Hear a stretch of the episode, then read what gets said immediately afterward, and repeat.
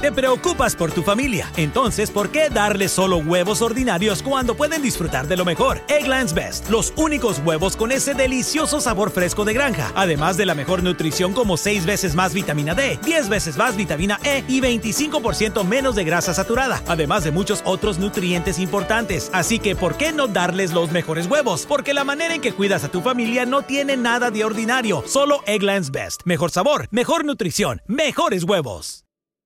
Hello, beautiful. I'm Amy Errett, founder of Madison Reed, a hair color company I named after my daughter. Experience gorgeous, lasting, high quality hair color made with ingredients you could feel good about, with consistent results every time. It's easy to find your perfect shade. Book a complimentary video hair color consultation with a licensed colorist on madison reed.com and get 10% off plus free shipping on your first color kit. Use code RADIO10. That's code RADIO10. El pecado no es solo un problema humano, ha provocado un trastorno cósmico. Las escrituras nos dicen que el pecado no es simplemente un problema humano o un problema aislado o un problema que se limita a nuestras relaciones interpersonales, sino que el pecado ha dado lugar a una agitación cósmica. Hoy, en Renovando tu mente, la naturaleza del pecado.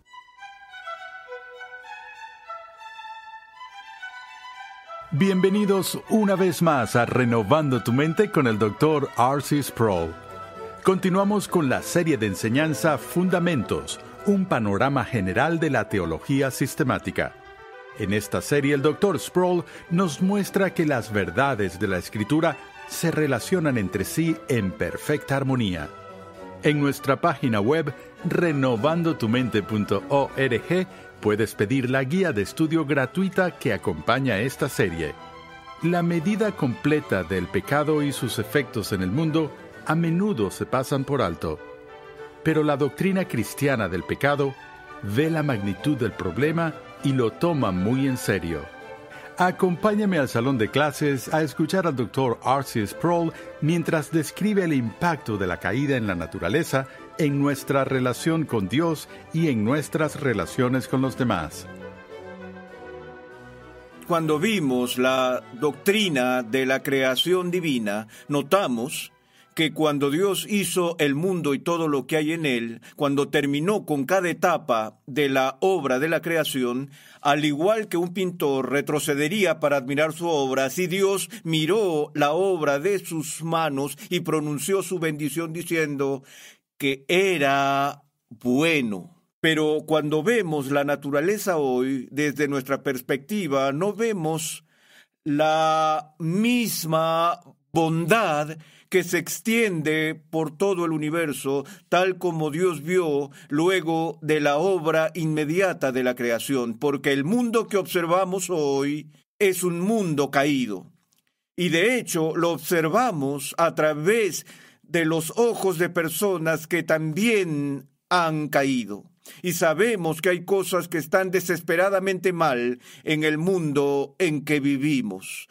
Recuerdo muchos, muchos años cuando Billy Graham estaba en el apogeo de su ministerio público, frecuentemente hacía referencia al pecado y decía una y otra y otra vez en sus sermones, el problema que enfrentamos en la vida es el pecado. Pecado. Y luego él decía, y viene de aquí. Así que recuerdo haber oído cuando era joven y decía que eso le da justo en el clavo que muchos de los problemas que encontramos en este mundo son el resultado directo de la caída de la humanidad. De hecho, creo que es raro que contemplemos la medida, la medida completa del alcance del impacto del pecado en el mundo, porque cuando vemos las escrituras, las escrituras nos dicen que el pecado no es simplemente un problema humano o un problema aislado o un problema que se limita a nuestras relaciones interpersonales, sino que el pecado ha dado lugar a una agitación cósmica. Como dicen las escrituras, el mundo o el universo, el cosmos, gime a una a la espera de la redención de los hijos de los hombres. Y la razón de eso, si recordamos de nuevo nuestro estudio de la creación, que cuando Dios hizo a Adán y Eva, Él los colocó en el papel de dominio sobre el resto de la tierra. Y así, cuando se corrompieron, su corrupción afectó a todo lo que había dentro de los límites de su dominio. Notamos que cuando Dios puso su maldición sobre Adán y Eva después de la caída, que esa maldición afectó la tierra, afectó la eh, experiencia del cultivo de los productos en la eh, industria agrícola, porque el mundo en sí ahora se volvería resistente a las manos de esta criatura caída que llamamos hombre. Entonces, ¿qué sucede en esta agitación cósmica? En una palabra, es alienación. O si podemos elegir otra palabra de la misma clase, sería distanciamiento. Y estas dos palabras son muy importantes para la comprensión bíblica de la salvación, porque la salvación se articula bíblicamente en términos de reconciliación. Y para que la reconciliación sea necesaria, primero debe haber algún tipo de distanciamiento o alienación que haga necesaria la reconciliación. Entonces, gran parte de los capítulos iniciales del Antiguo Testamento está dedicada a contarnos de las raíces históricas de este problema de alienación y distanciamiento. Y vemos que como resultado de la caída del hombre, en primer lugar, hay distanciamiento o alienación entre el hombre y la naturaleza. Como lo mencioné hace un momento, que todo el orden creado se ha visto afectado por el pecado. En segundo lugar, tenemos esta alienación entre el hombre y Dios.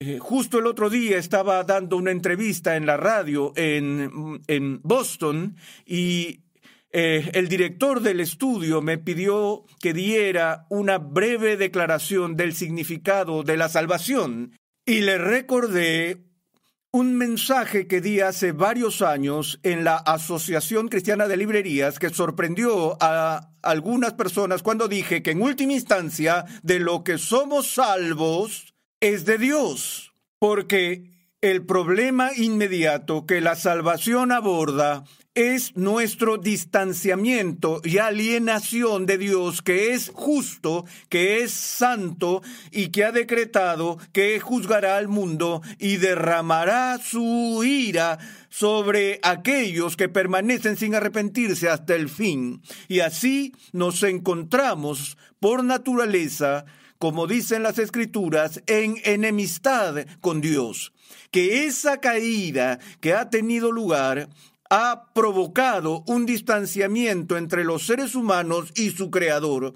Y eso a menudo se pasa por alto en nuestra sociedad con la eh, visión de un tanto de color de rosa que tenemos de la relación, la relación natural de Dios con el mundo. Escuchamos a la gente decir que Dios ama a todo el mundo incondicionalmente y cuando la gente oye que se dice, bueno, no tengo nada que temer de un creador que me ama incondicionalmente. Y eso tiende a ignorar el peligro claro y presente de la realidad de este distanciamiento. De hecho, gran parte de todo el alcance de la escritura se dedica a revelarnos los pasos que Dios ha dado por su iniciativa de curar este problema. De esto se trata la redención. De esto es lo que la salvación se trata, de lograr la reconciliación de las partes alejadas. Pero si esas partes no se reconcilian, permanecen distanciadas. Y de nuevo, por naturaleza, nacemos en un estado de alienación y distanciamiento de Dios. Entonces, vemos la alienación que el hombre tiene del hombre. Y estoy usando la palabra aquí intencionalmente, genéricamente, cuando uso la palabra hombre, no me refiero solo a los hombres porque hay un distanciamiento y una alineación que hay entre los sexos, existe la batalla de los sexos, la guerra entre los sexos con la que todos estamos familiarizados, pero también vemos el odio y la violencia que tiene lugar entre los seres humanos, no solo a nivel personal e individual de relaciones rotas, sino también de nuevo a gran escala donde vemos a las naciones levantándose contra las naciones y cosas así. Y así, antes de ir más lejos, permítanme decir que ya vemos el impacto radical del pecado en el mundo. Afecta la naturaleza, afecta nuestras relaciones con Dios y afecta nuestras relaciones entre nosotros. Cuando pecamos, no solo desobedecemos a Dios y deshonramos a Dios, sino que nos transgredimos unos a otros. Y en esta dimensión vemos todos los pecados amontonados por los cuales los seres humanos son heridos por otros seres humanos, los obvios como el asesinato y el robo y el adulterio y cosas de esa naturaleza, pero también cuando nos calumniamos unos a otros, cuando nos odiamos unos a otros, cuando envidiamos las posesiones de otros y así por el estilo. Toda la gama de pecado es describe la manera en que transgredimos a otros y lastimamos a otros seres humanos y somos heridos por otros seres humanos. Finalmente, vemos en esta alienación y en este distanciamiento la alienación del hombre de sí mismo. Y hoy se escribe mucho sobre la autoestima y eh, la dignidad humana y el deseo en el sistema escolar de evitar medidas punitivas por las malas acciones y cosas así, porque no queremos herir a los frágiles egos de los niños y destruir su autoestima. Y esto ha ido, creo, a un extremo. Pero detrás de todo este movimiento por la autoestima hay una comprensión de que los seres humanos tienen un problema con la autoestima y la razón es porque con el pecado nos alienamos no solo de otras personas, sino de nosotros mismos. Y escuchamos la declaración muchas veces de los labios de la gente cuando dice me odio a mí mismo o me aborrezco a mí mismo, me desprecio a mí mismo, porque es muy difícil mentirnos a nosotros mismos de manera tan convincente que negamos completamente y borramos la maldad que encontramos no solo en los demás, sino también en nosotros mismos. Así que podría añadir a esto, entre paréntesis, eh, Karl Marx, no hablando desde un punto de vista cristiano, sino desde su punto de vista, él vio que uno de los mayores problemas con la raza humana era el distanciamiento o alienación de la gente de su trabajo, donde hay tanto dolor y lucha involucrados en el trabajo de nuestras vidas, en la industria y cualquier vocación que suceda.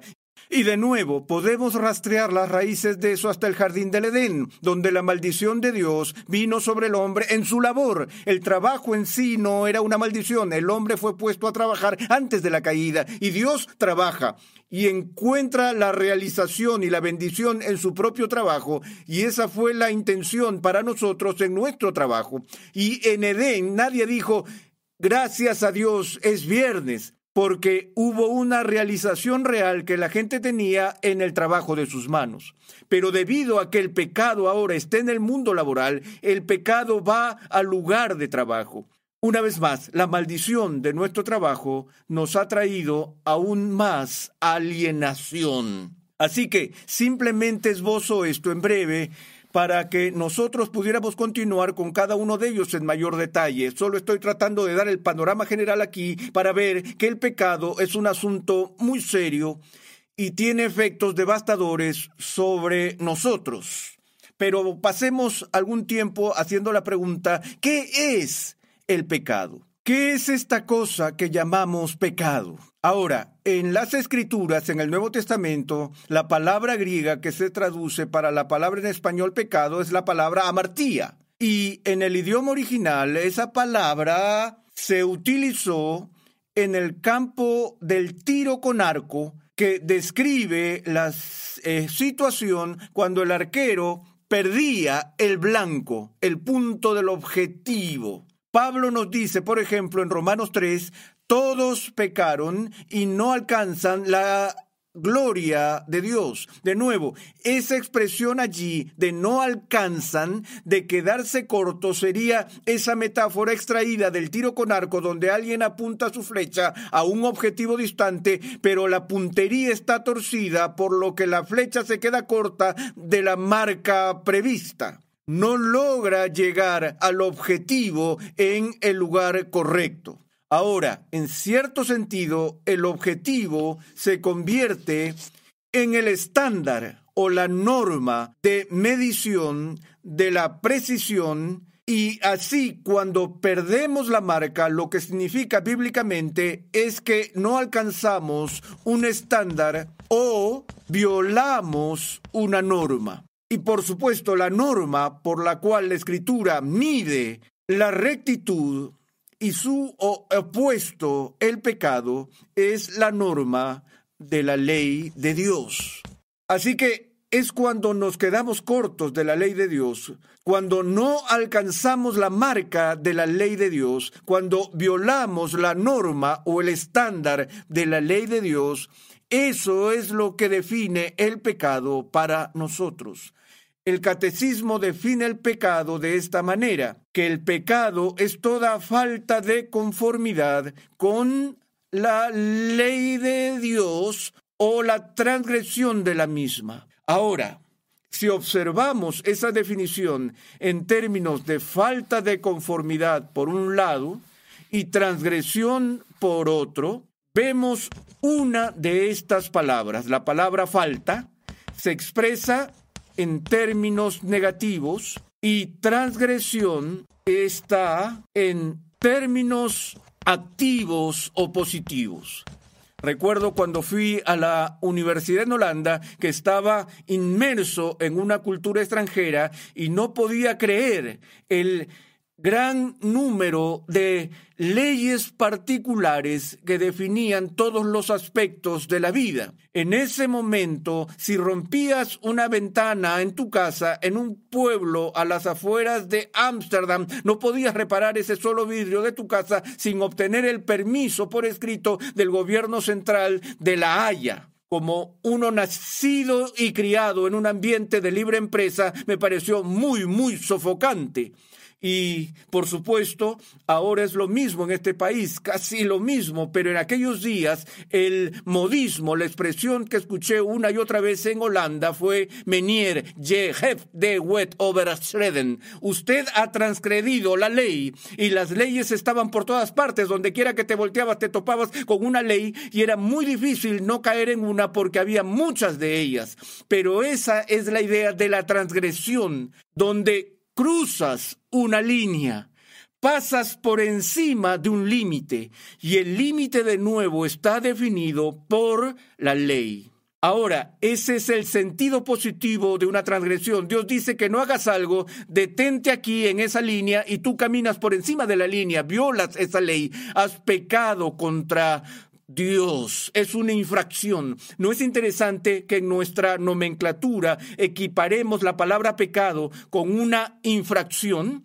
Y sin embargo, fuera de la iglesia se pueden ver señales en varios sitios de construcción y similares donde el letrero dice la infracción será penada. Y eh, se eh, señalan que eh, en el letrero no dice no pecar no hay una equivalencia allí, pero vemos que el vínculo entre una infracción y un pecado significa cruzar un límite ilícitamente. Y la falta de conformidad llama la atención sobre una falta o un fracaso. A veces hacemos una distinción entre los pecados de comisión y los pecados de omisión. Eh, el pecado de comisión es cuando hacemos algo que no se nos permite hacer y un pecado de omisión es cuando no hacemos algo que somos responsables de hacer. Y así, en cuanto a esto, vemos que el pecado tiene una dimensión negativa y positiva. Ahora, esto puede estar vinculado a la especulación teológica y filosófica histórica hasta cierto punto sobre la naturaleza del mal en sí. Y esa es, por supuesto, tal vez la pregunta más difícil que enfrentamos como cristianos filosóficamente. Se ha dicho que el origen del mal es el talón de Aquiles del judeocristianismo, porque la pregunta obvia que enfrentamos es cómo puede un Dios que es totalmente justo y totalmente bueno hacer existir eh, un mundo que ahora ha caído. ¿Cómo puede Dios, si es el creador de todas las cosas, coexistir con un mundo que tiene pecado presente? Lo causó Él, lo hizo Él, lo usó para sus propósitos y la pregunta finalmente se convierte en ¿hay algo malo con Dios mismo? Porque obviamente hay algo malo con el mundo que Él hizo. Bueno, en las especulaciones sobre esto históricamente, los filósofos y teólogos han utilizado dos palabras para definir la naturaleza del mal que son importantes para esta discusión. Ambos felices o por desgracia, dependiendo de su perspectiva, provienen del latín. Una de las palabras es privatio y la otra es la palabra negatio. Y por supuesto, el latín privatio es en el español la palabra privación y la palabra negatio llega al español con la palabra negación. Así que tenemos una privación y una negación. De nuevo, el pecado se define principalmente en términos bíblicos en categorías negativas. Una privación es la falta de algo. Una privación es una carencia de algo. Falta algo cuando hay privación. Hemos oído el término privación y la palabra para ser privado. Bueno, de lo que se nos priva en nuestra actual condición caída es de la santidad y la rectitud. Lo que falta en nuestras almas es rectitud perfecta. Nacemos en una condición corrupta con la falta de la justicia original que Adán y Eva poseían. Y así hablamos del pecado en términos de falta de cierto nivel de rectitud o bondad que debemos tener, pero que actualmente no tenemos. La negación significa que el pecado o el mal se definen contra el polo opuesto de la justicia o el bien.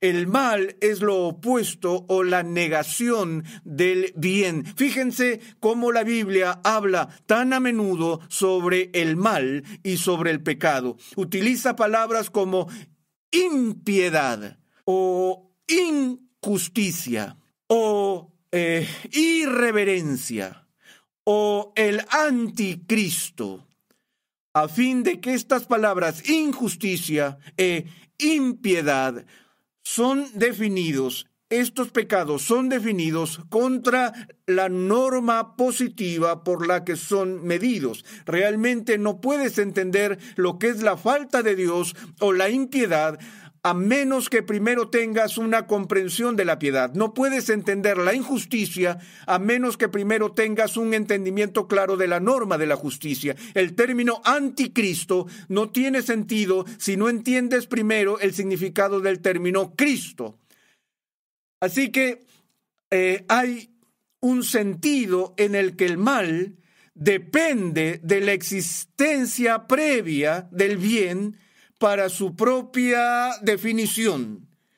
Eh, el mal en este sentido es como, eh, es como una sanguijuela, es como un depredador que vive de su anfitrión y depende de su anfitrión y como dijo Agustín, nos cuesta explicar el origen del mal, pero solo porque tenemos una comprensión previa del bien. Y aquellos que niegan la existencia de Dios tienen que explicar tanto el bien como el mal. Ellos incluso no tienen una norma por la que pueden quejarse sobre el problema del bien. Así que a pesar de que no resolvemos este problema en última instancia, al menos mejora al darse cuenta de que ni siquiera se puede hablar del problema del mal sin afirmar primero la existencia del bien. Ahora, el único peligro en definir el pecado puramente en términos negativos es que podría llevarnos a la conclusión de que por lo tanto es una ilusión. No, no, no. Es por eso que los reformadores añadieron otra palabra, actuosa, que el pecado es o el mal es eh, privatio actuosa está activo, es real. Y aunque puede ser misterioso, sin embargo, todos entendemos que hay una realidad en el mal en la que participamos y que el mal no es solo algo que nos invade desde afuera, sino que es algo en lo que estamos profundamente, íntimamente y personalmente involucrados en nuestros propios corazones y en nuestras propias almas.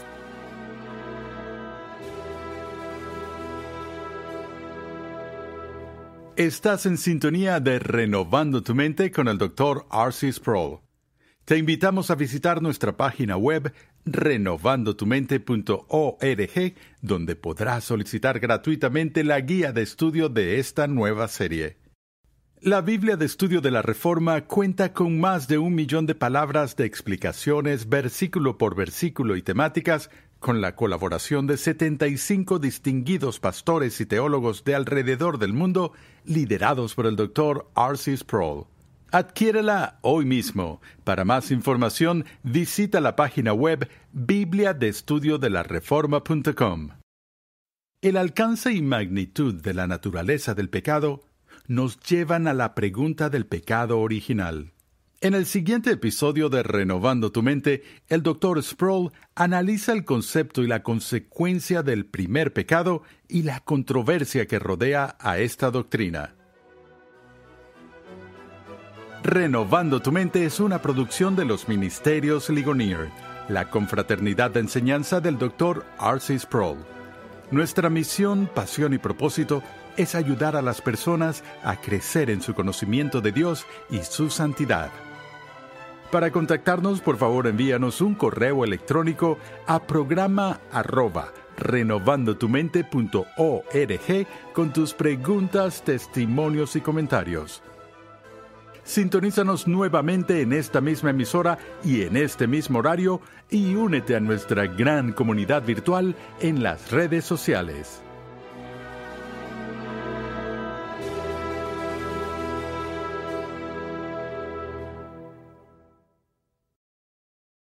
Looking for a brew unique to you? Find it at Kroger. Discover distinctly different chameleon organic ground coffee with flavors like Guatemala and Dark and Handsome. They're so organic, so sustainable, and so good. Visit Kroger today to get yours. Meyer brand lunches keep kids fueled for back to school. Start with a wholesome sandwich made with our honey roasted deli sliced turkey breast and provolone slices on Meyer's split top wheat bread. Add a side of fruit with Meyer applesauce squeezable pouches. Treat them at school, after school, or anytime with assorted fruit flavored snacks. And pack it all up fresh and neat with Meyer brand sandwich bags and napkins. Discover big taste and bigger savings when you go back to school with Meyer brand.